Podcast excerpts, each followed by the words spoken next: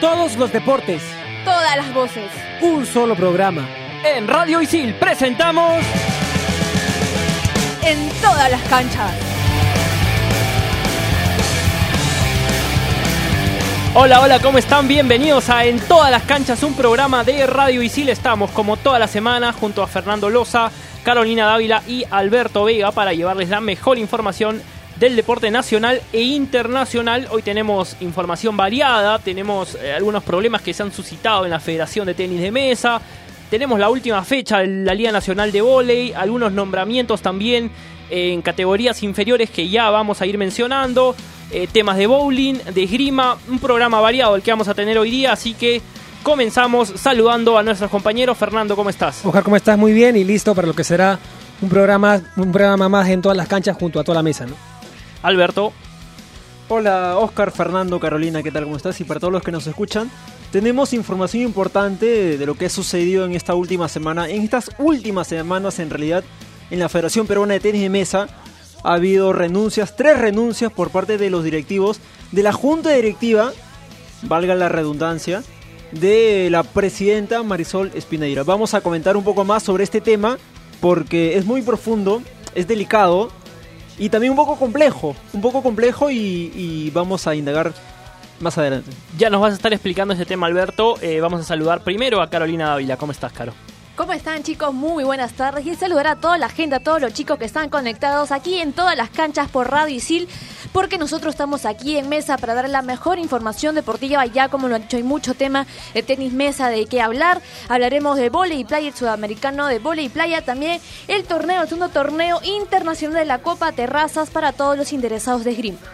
Así es, vamos a recordarle a la gente que nos pueden escuchar en Spotify en el podcast de Radio Isil. Y somos todos alumnos de periodismo deportivo de Isil. Vamos a empezar con el tema eh, que nos ha traído hoy día Alberto Vega, eh, que es el, tenis de mesa.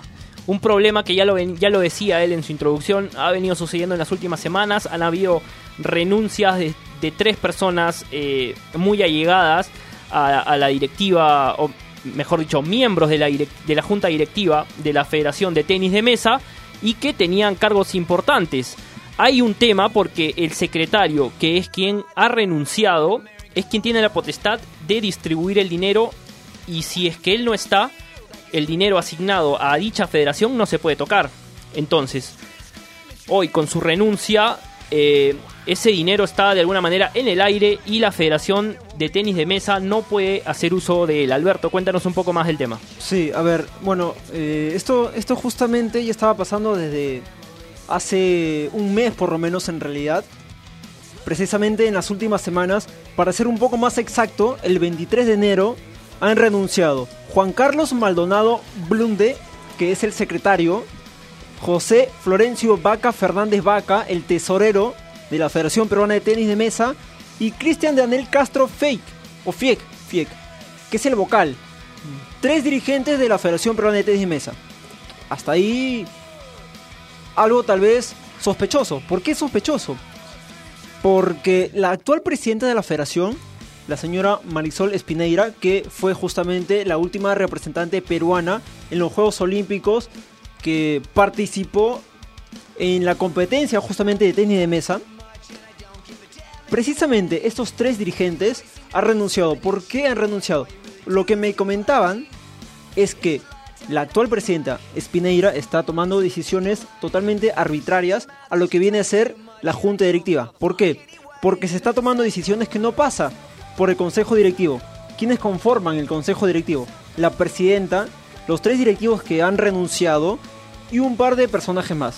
Los nombres no los tengo todavía. Podríamos, eh, decir, personajes. podríamos decir entonces que las renuncias se dieron por discrepancias con la presidenta de la federación. se dio discrepancias, pero sobre todo era porque no consultaban a esos tres que han renunciado las decisiones que se tomaban en la interna de la Federación Peruana de Tenis de Mesa.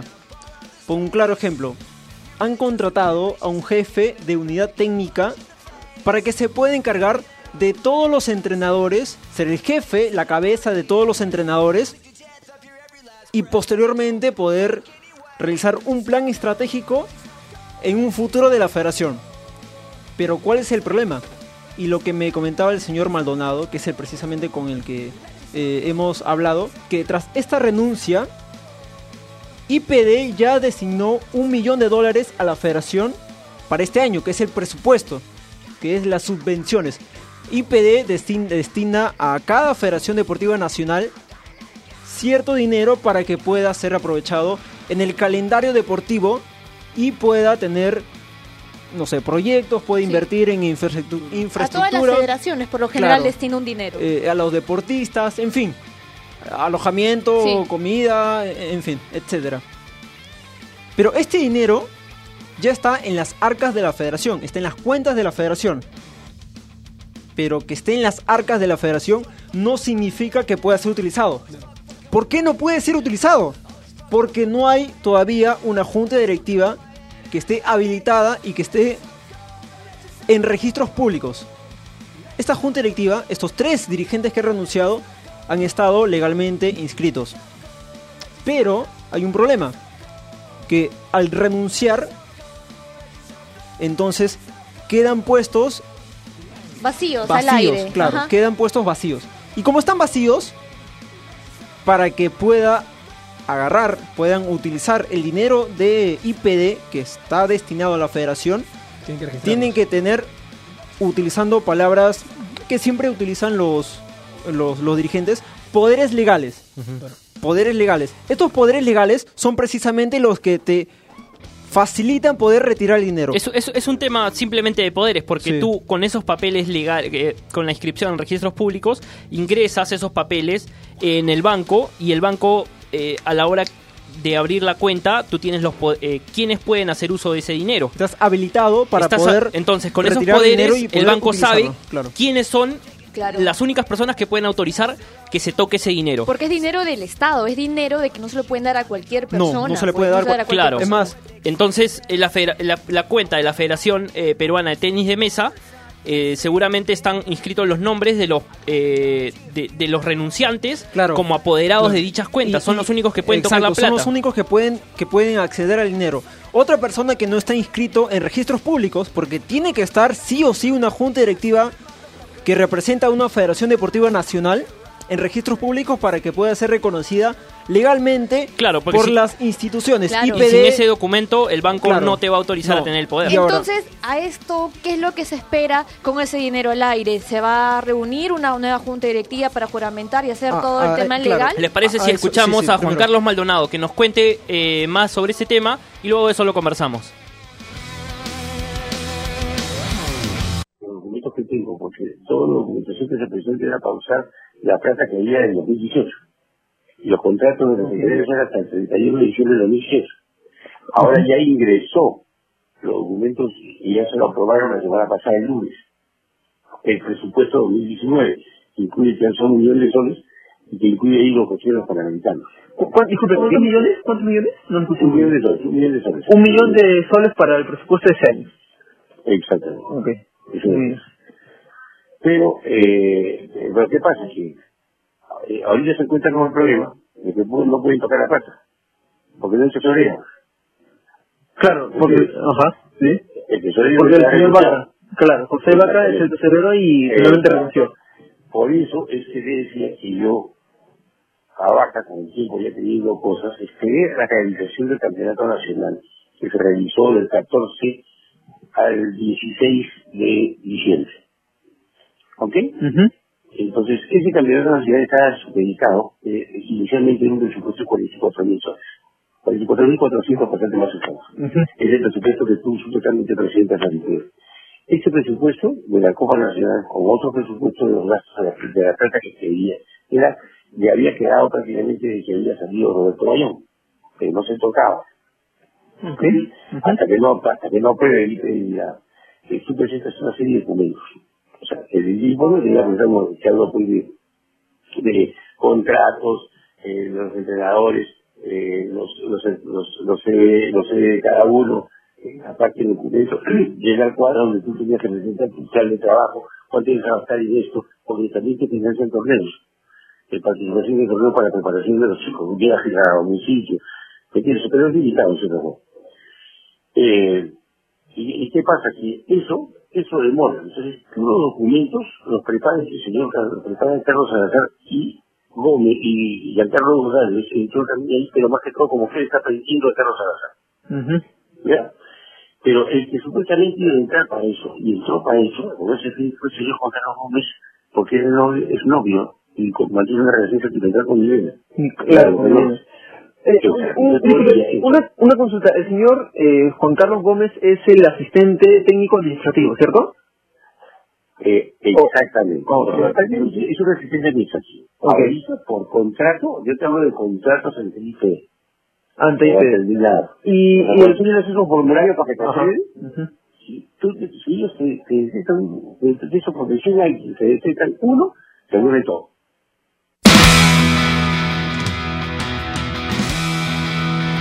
Ahí escuchamos las declaraciones de Juan Carlos Maldonado, quien es el renunciante secretario de la federación. Eh, ya lo decíamos, eh, junto al tesorero y al vocal han, renunciado, han presentado su renuncia hace algunas semanas. Y eh, escuchamos el, el- problema que se ha generado con esto, ya lo, ya lo decía Alberto, eh, temas económicos, temas de... Incluso con los jugadores, eh, con un jugador espe- específicamente que, que quisieron imponer, ¿no? Eh, Eso es en el segundo audio. para la preselección Sí, sí. de eh, tenis de mesa. Ahora, antes de llegar a este tema de, de- del jugador que se quiere imponer, y lo vamos a ampliar un poco más adelante, precisamente yo le consultaba al señor Maldonado si había una posibilidad de que como no hay representantes ante registros públicos y posteriormente poder utilizar ese dinero, si había una posibilidad y se cabe una posibilidad de que la Federación Deportiva de Tenis de Mesa pueda ser, pueda ser sancionada y puede ser inhabilitada, por ejemplo, como lo fue la Federación de, de Básquet Claro. porque no había un presidente electo, es más, aquí lo hemos hablado un montón de veces. En fin, lo que me decía no, eh, el señor Maldonado me decía que no, no había ninguna posibilidad de que la Federación de Tenis de Mesa no sea sancionada, porque el dinero ya está en las arcas de la Federación y, y solamente se tiene que designar una nueva junta directiva para que pueda eh, acompañar a, a Marisol Espineira y, poder, y posteriormente poder utilizar el dinero de IPD. Pero, Pero- yo, Y ahora, eh, sí- chicos, Sí, dale. Gente quería acotar que esperemos que esta junta directiva que se una realmente sea una junta directiva que pueda haber comunicación, pueden hablarse, porque nada sirve, creo yo, que entre tres personas, dos personas, si no van a tener una comunicación activa, si no, no van a hablarse, va a ser para que a dos, tres meses renuncien porque nadie se le comunicó. Y si no sí- van a trabajar ahora, eh, en equipo. En claro. equipo, claro. exacto. Ahora, Dale, este, se, se estima para cuándo ya estará la designación de la nueva junta a, eso, directiva. a eso voy, a eso voy. Sucede que este domingo, 10 de febrero, este domingo que ha pasado, se ha realizado una asamblea extraordinaria convocada por la presidenta de la federación, Marisol Espineira. ¿En qué consistía esta asamblea? Sucede que había sido convocada para que se pueda elegir y modificar estatutos de las bases, ¿ok? Pero dentro de estos estatutos que conforman las bases y dentro de los puntos de agenda que estaba en la asamblea era que poder convocar a elecciones para estos tres personajes que han renunciado, pero no por el término renuncia, el término renuncia, sino había sido convocado por vacancia. Ojo que es muy distinto. Sí, claro. Es muy distinto. Una cosa es que tú renuncies y otra cosa es que te echen del puesto. Claro, son dos cosas distintas. ¿Por qué? Porque... Ahora, perdón, Dale, dale. ese, ese hecho fue a propósito A ver, a mí lo que me dijo Maldonado... o a- fue un error. No, no, no, no, no. No No me dijo exactamente el término a propósito, pero lo que sí me dijo... Lo dio a entender. Claro, me dio a entender de que sí había sido provocado y que no había sido intencional. Ahora, entonces- esta asamblea que, ha- que habla sería el 10 de febrero. Claro, ha sido el 10 Ya de febrero. Ya 10 fue. No, ya pasó. Eh, claro, en el colegio Juan 23. em, San eh, Miguel. claro, San Miguel, exactamente. Y precisamente se realizó esta asamblea, terminó la asamblea, se realizó el acta, eh, que finalmente es el informe que, que se detalla do- de, de lo que ha sucedido, de la agenda y todo lo demás. Se han designado tres personajes. Aquí tengo los nombres. En todo el secretario, Luis Rodríguez. El tesorero es Jofrek Zamora y el vocal es Paul Auris. Repito los nombres. Luis Rodríguez, el secretario, que viene a ser en reemplazo del señor Juan Carlos Maldonado. Jofrek Zamora es el tesorero, que viene a ser en reemplazo del señor José Vaca. Y Paul Auris, que es el vocal en reemplazo del señor Cristian Castro Fieg. Pero voy a este tema. Sucede que estos tres personajes que han sido elegidos no están habilitados. Claro. ¿Por qué? Porque el señor Maldonado se había comunicado con DINADAF, Dirección Nacional de Deporte Afiliado. ¿Por qué se había comunicado con, con- esta entidad? Sucede que como la asamblea sido- había sido convocado por vacancia, uno de los puntos de agenda ha sido estimulado por vacancia de estos tres dirigentes, entonces como está en el término vacancia, no sé si me entienden, Sí. por favor, quiero, quiero que, que me sigan. Había sido convocado por vacancia, entonces esta asamblea no está habilitada, no es legal. No es eh, por tratar de colocar un término, prácticamente ha sido inservible. Invalidada. Invalidada. Ha sido invalidada. Ha sido invalidada. ¿Por qué? Porque el término, para, pu- para tú que puedas convocar una asamblea, no tiene que ser por vacancia, porque justamente lo que ha sucedido es una renuncia. Han tenido que convocar por renuncia por estos tres eh, eh, personajes ajá. y elegir en base a renuncia. ¿Ok? Voy al siguiente tema. ¿Qué ha pasado? Con el audio que, mm, que tenemos a continuación y que lo vamos a- a detallar. Vamos a escucharlo y, y volvemos con, con claro, eso, claro, Alberto, ¿te parece? Vamos a escuchar la segunda parte del audio con Juan Carlos Maldonado. Él es re- el renunciante secretario de la Federación Peruana de Tenis de Mesa. de cosas que ella quería imponer a, a un jugador que había perdido, a- que se llama Rodrigo, eh, Diego Rodríguez, que es su, es su, su entrenador, es su pupilo, que reside en Alemania, y vino a participar acá en un campeonato selectivo, que era para los que van a clasificar para los Juegos Panamericanos, y entraban seis. Ok. ¿Y qué es lo que quería que- ¿Por qué? Porque en el, en ese selectivo clasifican seis. En la uno se saca el alma.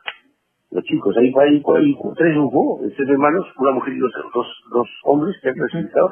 Uno se fueron tres hermanos a Europa, estuvieron por su cuenta, en París y Francia, por ahí con París entrenando.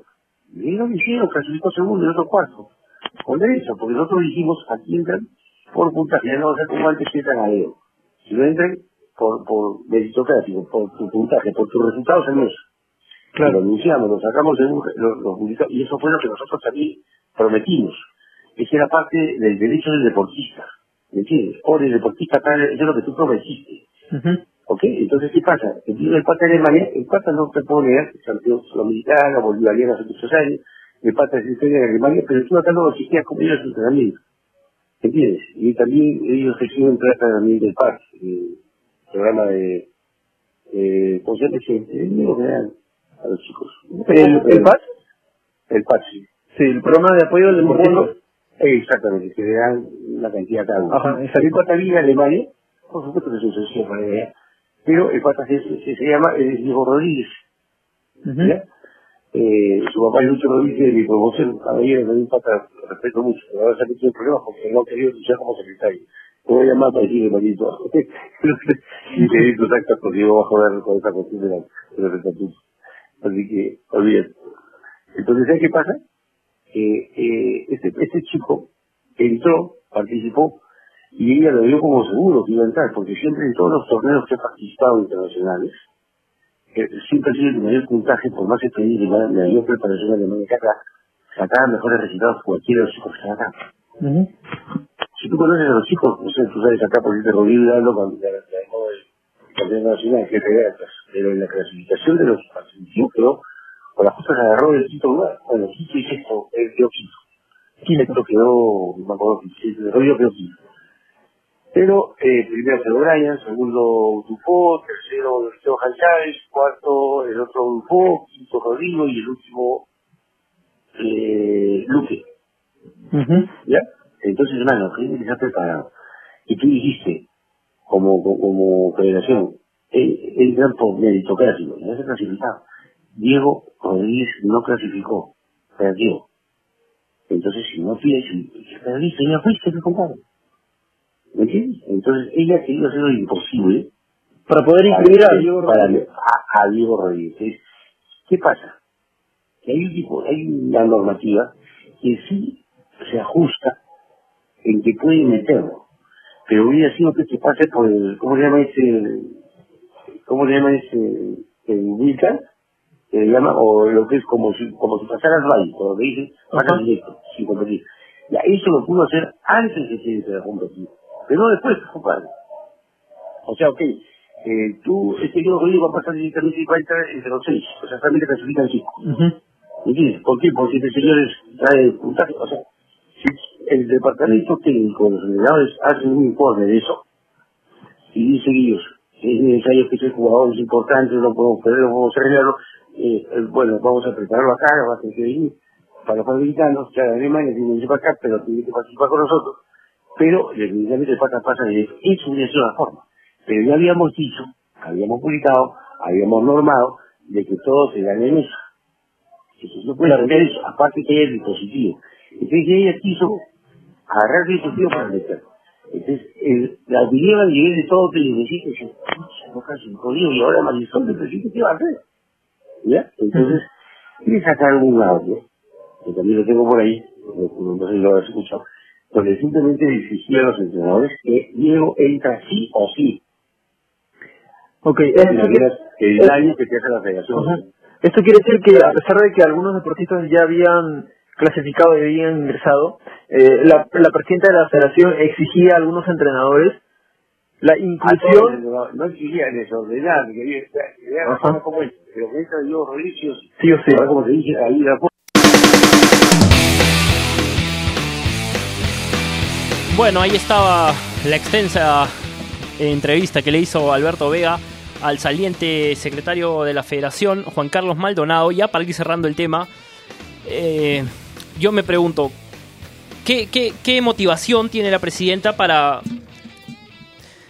para bloquear de alguna manera la designación de, nuevos, de nuevos directivos? ¿Qué, qué, la motiva a, a que se bloque, a propósito, de alguna manera, eh, por decirlo de alguna manera, eh, bloquear la designación de estos nuevos elementos y eh, que no se pueda utilizar el dinero en beneficio de la federación. ¿Qué, qué, qué crees tú que Pero, lo, o sea, la al final el perjudicado es la, la, la federación. La misma federación, los jóvenes también. Y, y, y, a ver, para, ya para poder hacer un poco de conclusiones en este tema. Sucede que mm, el problema no solamente se basa en estos dos subtemas que hemos hablado ahora mismo. A ver, también he conversado con, con el señor Maldonado y me decía un poco que la Federación de Tenis Mesa está prestando los activos, las mesas de tenis de mesa a un club privado. A un club privado. Un club privado es una empresa. Es una empresa privada. Está utilizando... y Insinúa, está- insinúa que hay intereses ahí Ah, eso voy, claro. Hay intereses de por medio. entre la presidenta la de la federación y, dicha dueño- empresa que viene a ser un club. Exacto. Ahora, sucede que, como están prestando las mesas, sin costo alguno.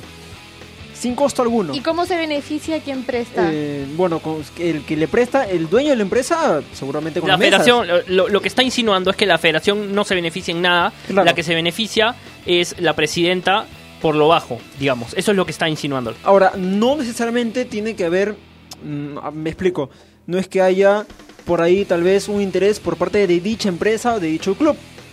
Eso todavía no lo tengo Confirmado. ¿no? confirmado. No puedo decir que hay un interés de por medio por parte de tal persona hacia tal federación o de la federación hacia tal persona. Puede que la conclusión nos lleve a pensar dicha opinión. Pero, por ejemplo, se está utilizando las mesas de la Federación de Tenis de Mesa y la están pasando a un club privado sin costo alguno. Están utilizando las mesas de la Federación y si utilizas la mesa de la Federación estás quitando dos campos de entrenamiento para los deportistas. Perfecto. Eso es todo, Alberto. Cerramos el bloque, Alberto Vega. Por favor. Bueno. Albertito Abogado. Vamos a ir a la pausa y volvemos con muchísima más información. Gracias, Alberto, eh, por lo que has traído el día de hoy. Eh, recuerden que estamos en Spotify como en todas las canchas.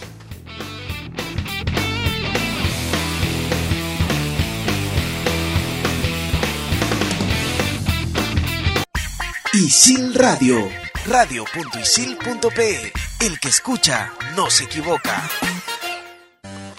Estudia animación 3D en ISIL, la única carrera en el país avalada por Studio Arts de Hollywood. Estudia en ISIL y aprende haciendo. Isil Radio. El que escucha no se equivoca.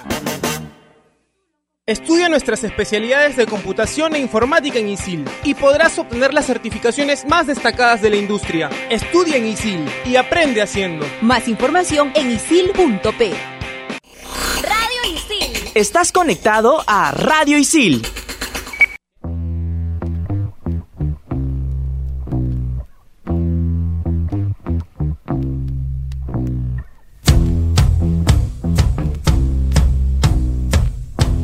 Volvemos en En todas las canchas y vamos a hablar un poco de volei porque la semana que pasó eh, la ex medallista olímpica en Seúl 88, Gina Torrealba, fue designada como nueva entrenadora de la selección peruana sub-16. Esto a pedido del profesor eh, Paco Herbaz y eh, lo dijo porque quiero tener a, personas involucradas en la formación de jugadoras más cerca de las chicas de menor edad. Es por eso que también Natalia Mala dirige a la selección sub-18 y eh, contó que esto es parte del proceso que, que está emprendiendo junto con la Federación Peruana de Voley para eh, tratar de revolucionar de alguna manera la formación de las jugadoras en el Perú. Vamos a escuchar eh, la palabra del profesor Herbaz y luego lo comentamos. Nosotros estamos también haciendo un trabajo que entendemos no debe inferir mucho con el trabajo que ellos hacen en las ligas, pero el trabajo de mejora individual que es importante para ellas como para jugadoras, eh, no solo para a nivel de selección, sino también a nivel de club, creo que lo están haciendo bien y se puede convertir en un aporte más al desarrollo de esta liga, que también es muy importante para nosotros. Pero yo soy muy consciente de que los intereses de las ligas también son respetables y nosotros no podemos, tenemos que tener como uno de los objetivos no inferir mucho en el resultado. Por lo tanto, lo que estamos intentando es efectuar un trabajo complementario con estas chicas que, como ya habíamos manifestado al principio, no reúne un volumen de entrenamiento eh, suficiente con sus clubes, bueno, pues estamos dándole una oportunidad que trabajen un poquito más y que mejoren. Yo siempre he dicho que la convocatoria está abierta. Al final la convocatoria eh, pasa siempre en los equipos nacionales, ¿no? No, no necesariamente únicamente las mejores jugadoras son las que van a estar o las que hayan mostrado. Son muchos factores los que se incorporan, pero yo siempre he intentado transmitir de que esta liga es un escaparate para las jugadoras y que evidentemente la que, la que demuestre que su rendimiento está por encima de la media tiene, tiene un espacio en nuestra, en nuestra, en nuestro, en nuestra observación, nuestra, en nuestra valoración. Luego eso ya tienes que ponerlo en, relación con todas las jugadoras y decidir porque no puedes tenerlas a todas. es, imposible. Eh, y esa, te digo, también es una de las partes más complejas como técnico, ¿no? Pero al fin y al cabo es parte de la responsabilidad y esa es la decisión que tomaremos al final y nosotros lo que queremos es empujar a las chicas para que realmente entiendan que es en la liga donde, donde ellas deben mostrar rendimiento y que para eso se preparan todos los días. Teníamos prevista dos giras, una en Europa y una en Asia, pero nos hemos visto obligados a cambiar el orden porque Europa tiene mucha competición interna de la Liga, la Liga de las Naciones, la Liga Europea Golden y Plata, y entonces nos hemos visto obligados a adelantar esa gira eh, de, del mes de mayo. Nosotros queríamos haber estado un poquito más de tiempo entrenando aquí para poder incorporar a las jugadoras que vienen precisamente de las ligas, pero nos vamos a ver obligados a irnos ahí antes y enlazar directamente posiblemente con Asia en una gira más corta que nos va a poner ya bueno pues eh, cerca de los Panamericanos, que la Copa Panamericana que será el primer evento que tenemos que disputar. Ahí estaba Paco Herbaz, entrenador de la selección de mayores de vóley y jefe de la unidad técnica de la Federación Peruana eh, del mismo deporte. Hay que recalcar lo que decía el profesor, dándole de alguna manera importancia a la Liga Nacional, ¿no? Diciéndole que él constantemente motiva a las jugadoras a dar lo mejor de ellas cada fin de semana, a mostrarse y, a, y recalcándoles que ese, es, o sea, esa es su principal carta de presentación, mostrarse cada fin de semana en su club para luego ser llamadas a la selección y vistas, también, ¿no? y, y vistas también en el extranjero. Pero lo difícil de lo que comenta también es que no puede escoger a todas, todas las que él quisiera en algún momento por, por porque hay cupos no limitados y, y, eso también hace que las chicas se esfuercen cada vez más. Por eso mismo tienen que demostrar semana a semana que Sí. merecen estar en la selección, ¿no? Claro. Así es. Y hablando un poco de la liga de volei, hay que decir que este fin de semana eh, Cristal venció a Alianza por 3 a 1. Una alianza que venía, venía en alza, eh, venía por el primer lugar que ya le había ganado el fin de semana pasado al Regatas. Y, Regatas con la derrota de, del día viernes 3 a 1 frente a la Vallejo había dejado la posibilidad para que Alianza lo alcance en la punta. Finalmente Cristal eh, derrota al equipo blanquiazul eh, con la aparición estelar de la croata Marija Svalug con 20 puntos y Daniela Uribe fue la segunda máxima anotadora, Daniela Uribe de Alianza, con 19 puntos. Con eso Regata se mantiene en, en la cima de, de- de la tabla de la Liga eh, su- Superior de Voley y detrás Alianza con... Regatas tiene 34 y Alianza tiene 31 puntos, ¿no? Así es. eh, y Regatas aprovechó la caída de Alianza y el domingo le ganó 3 a 1 a la Universidad CICE para eh, colocarse, afianzarse, mejor dicho, en la primera posición. Hay que decir y hay que destacar el gran repunte que ha tenido la Universidad César Vallejo, eh, que ahora se ubica en la tercera posición. No había empezado bien eh, el equipo trujillano, pero ahora se encuentra en la tercera posición. Ahora, la- la- te doy la tabla. Está Por favor. Regatas, Alianza, Vallejo, San Martín, Géminis, Hamza, Cristal, Círculo Esportivo Italiano, Tupac Amaru y la Universidad sí se cierra la tabla con tan solo 5 puntos. Exacto. Ahora, precisamente con lo que habían hablado sobre Paco Herbaz, aquí hemos tenido, hemos, habíamos tenido la entrevista con el profesor y nos confirmaba un poco que al término de la liga ya va a poder determinar y conocer la lista final de las jugadoras que van a partic- participar en los Panamericanos. Así, Así que es. a fines de marzo, por lo menos, es eh, la fecha límite para poder saber las jugadoras que van a estar en los Panamericanos. Faltan tres fechas y, y- y- y pasamos a, a la, a, la, a la fase cuarto final. De playoff, sí. Eh, lo, lo que lo que contaba en, en las declaraciones que escuchábamos hace un rato el profe Herbaz era que eh, las giras que estaban previstas para dos semanas después de lo que van a hacer eh, se han tenido que adelantar y de alguna manera han variado su cronograma de trabajo porque él esperaba tenerlas más tiempo aquí en Lima. Pero van a tener que adelantar por temas eh, de compromisos que, que van a tener eh, los equipos europeos a los que van a disputar. Así que en mayo viajan a Europa y luego a Asia. Los rivales todavía no están confirmados. Todavía no están Todavía no confirmados, no están van a ir de confirmados. gira y eso es todo lo que tenemos eh, de volei. Vamos a pasar a esgrima, Carolina. Así es. Pero, eh, ¿vamos a hablar de volei playa o lo retomamos en un rato? Tú decides, por favor. No, simplemente que la, a ver, en este volei playa, el sudamericano que se va a realizar, Perú va a tener en tres ocasiones la sede. Eh, primero, el 3 de marzo, en la fase del continental, va a ser la tercera etapa.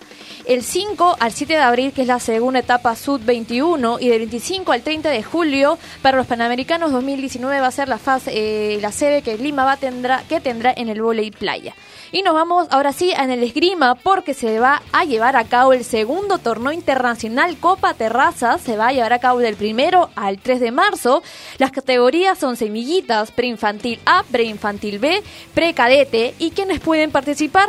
Pueden participar todos los tiradores nacionales, extranjeros y la fecha límite para que se puedan inscribir es este 26 de febrero. A propósito del esgrima, eh, Eduardo García, quien fue oro en la Copa Mundial de Esgrima 2016 en El Salvador, finalizó su participación en la Copa del Mundo de Vancouver. Eh, él finalizó en el puesto 31 de 196 en la modalidad espada. Él eh, practica el florete, pero eh, contaba que en la modalidad espada tiene mejores resultados. Eh, superó en, en- en su primer, en su primer encuentro al número 13 del ranking mundial y eso le ha valido para subir muchos puestos en dicho ranking. Como, como cosa curiosa de Eduardo García, es que Eduardo García Biel, él tiene 20 años y él se inició en el esgrima. ¿Por qué? Porque cuando él era niño, contaba, eh, le gustaba o salir, sal- salió de moda Star Wars. Eh, el episodio 1, episodio 2, episodio 3, que salió en los años 2000 más o menos. Le gustó tanto que empezó a jugar con espadas. Le gustó tanto que buscó y encontró que la esgrima era un deporte parecido.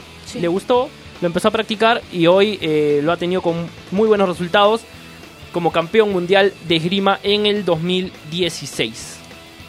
Además, también hay que contar que eh, se va a desarrollar en San Borja el 22 y 23 de febrero el ranking nacional de cadetes y juveniles de esgrima, que servirá para sumar puntos con miras a Lima 2019. ¿Por qué? Porque Perú tiene los cupos, pero debe haber un preclasificatorio del país para poder asignar dichos cupos. Alexandra Grande. Alexandra Grande sí ya se encuentra en Dubái para disputar la segunda Premier League de la temporada. Este certamen de suma importancia, pues le servirá para preparación para afrontar los Juegos Panamericanos de Lima. Y también para ella esto es- una prioridad, ya lo mencionó muchas veces. Y también le, ayuda porque este certamen otorga puntos en el ranking rumbo a los Juegos Olímpicos de Tokio del año 2020. También es una oportunidad para que se pueda cobrar la revancha, ya que la primera Premier League del año quedó eliminada en el segundo combate. ¿no? Así que tiene eh, esta oportunidad para cobrarse la revancha del, del anterior Premier League, para prepararse para los Juegos Panamericanos y también para sumar puntos en el ranking rumbo a, a los Juegos Olímpicos de Tokio. Perfecto. La próxima semana, Alberto, por favor, más novedades del tenis de mesa. Sí, por sí. favor, Va- porque vamos a ver- vamos a es ver. un Es tema que se va a ir desarrollando semana a semana, seguramente. Ahora, yo estoy a la espera de la respuesta de un directivo importante de IPD. Ya saben a quién me refiero, ¿no? Perfecto. A López. Lo- no me responde. Le estás haciendo sombra. Le he escrito por le Twitter, respire la nuca. le he escrito por Facebook, por Instagram lo he seguido, su cuenta es privada, pero todavía no me acepta. acepta. No me ¿Sé acepta ¿Cuánta y gente no le puedo también le enviar escribirá mensaje. o cuántos medios también intentan hablar con él? Seguro, ¿no? ¿Dónde estaremos en la lista? nosotros? Bueno. Así que lo tendré que buscar en el mismo estadio. Pero está bien porque tú, así como el programa, estás en todas Toda las la canchas. Así que nos vamos a reencontrar la próxima semana en todas las canchas. Recuerden que nos pueden escuchar en Spotify. Gracias. Chao.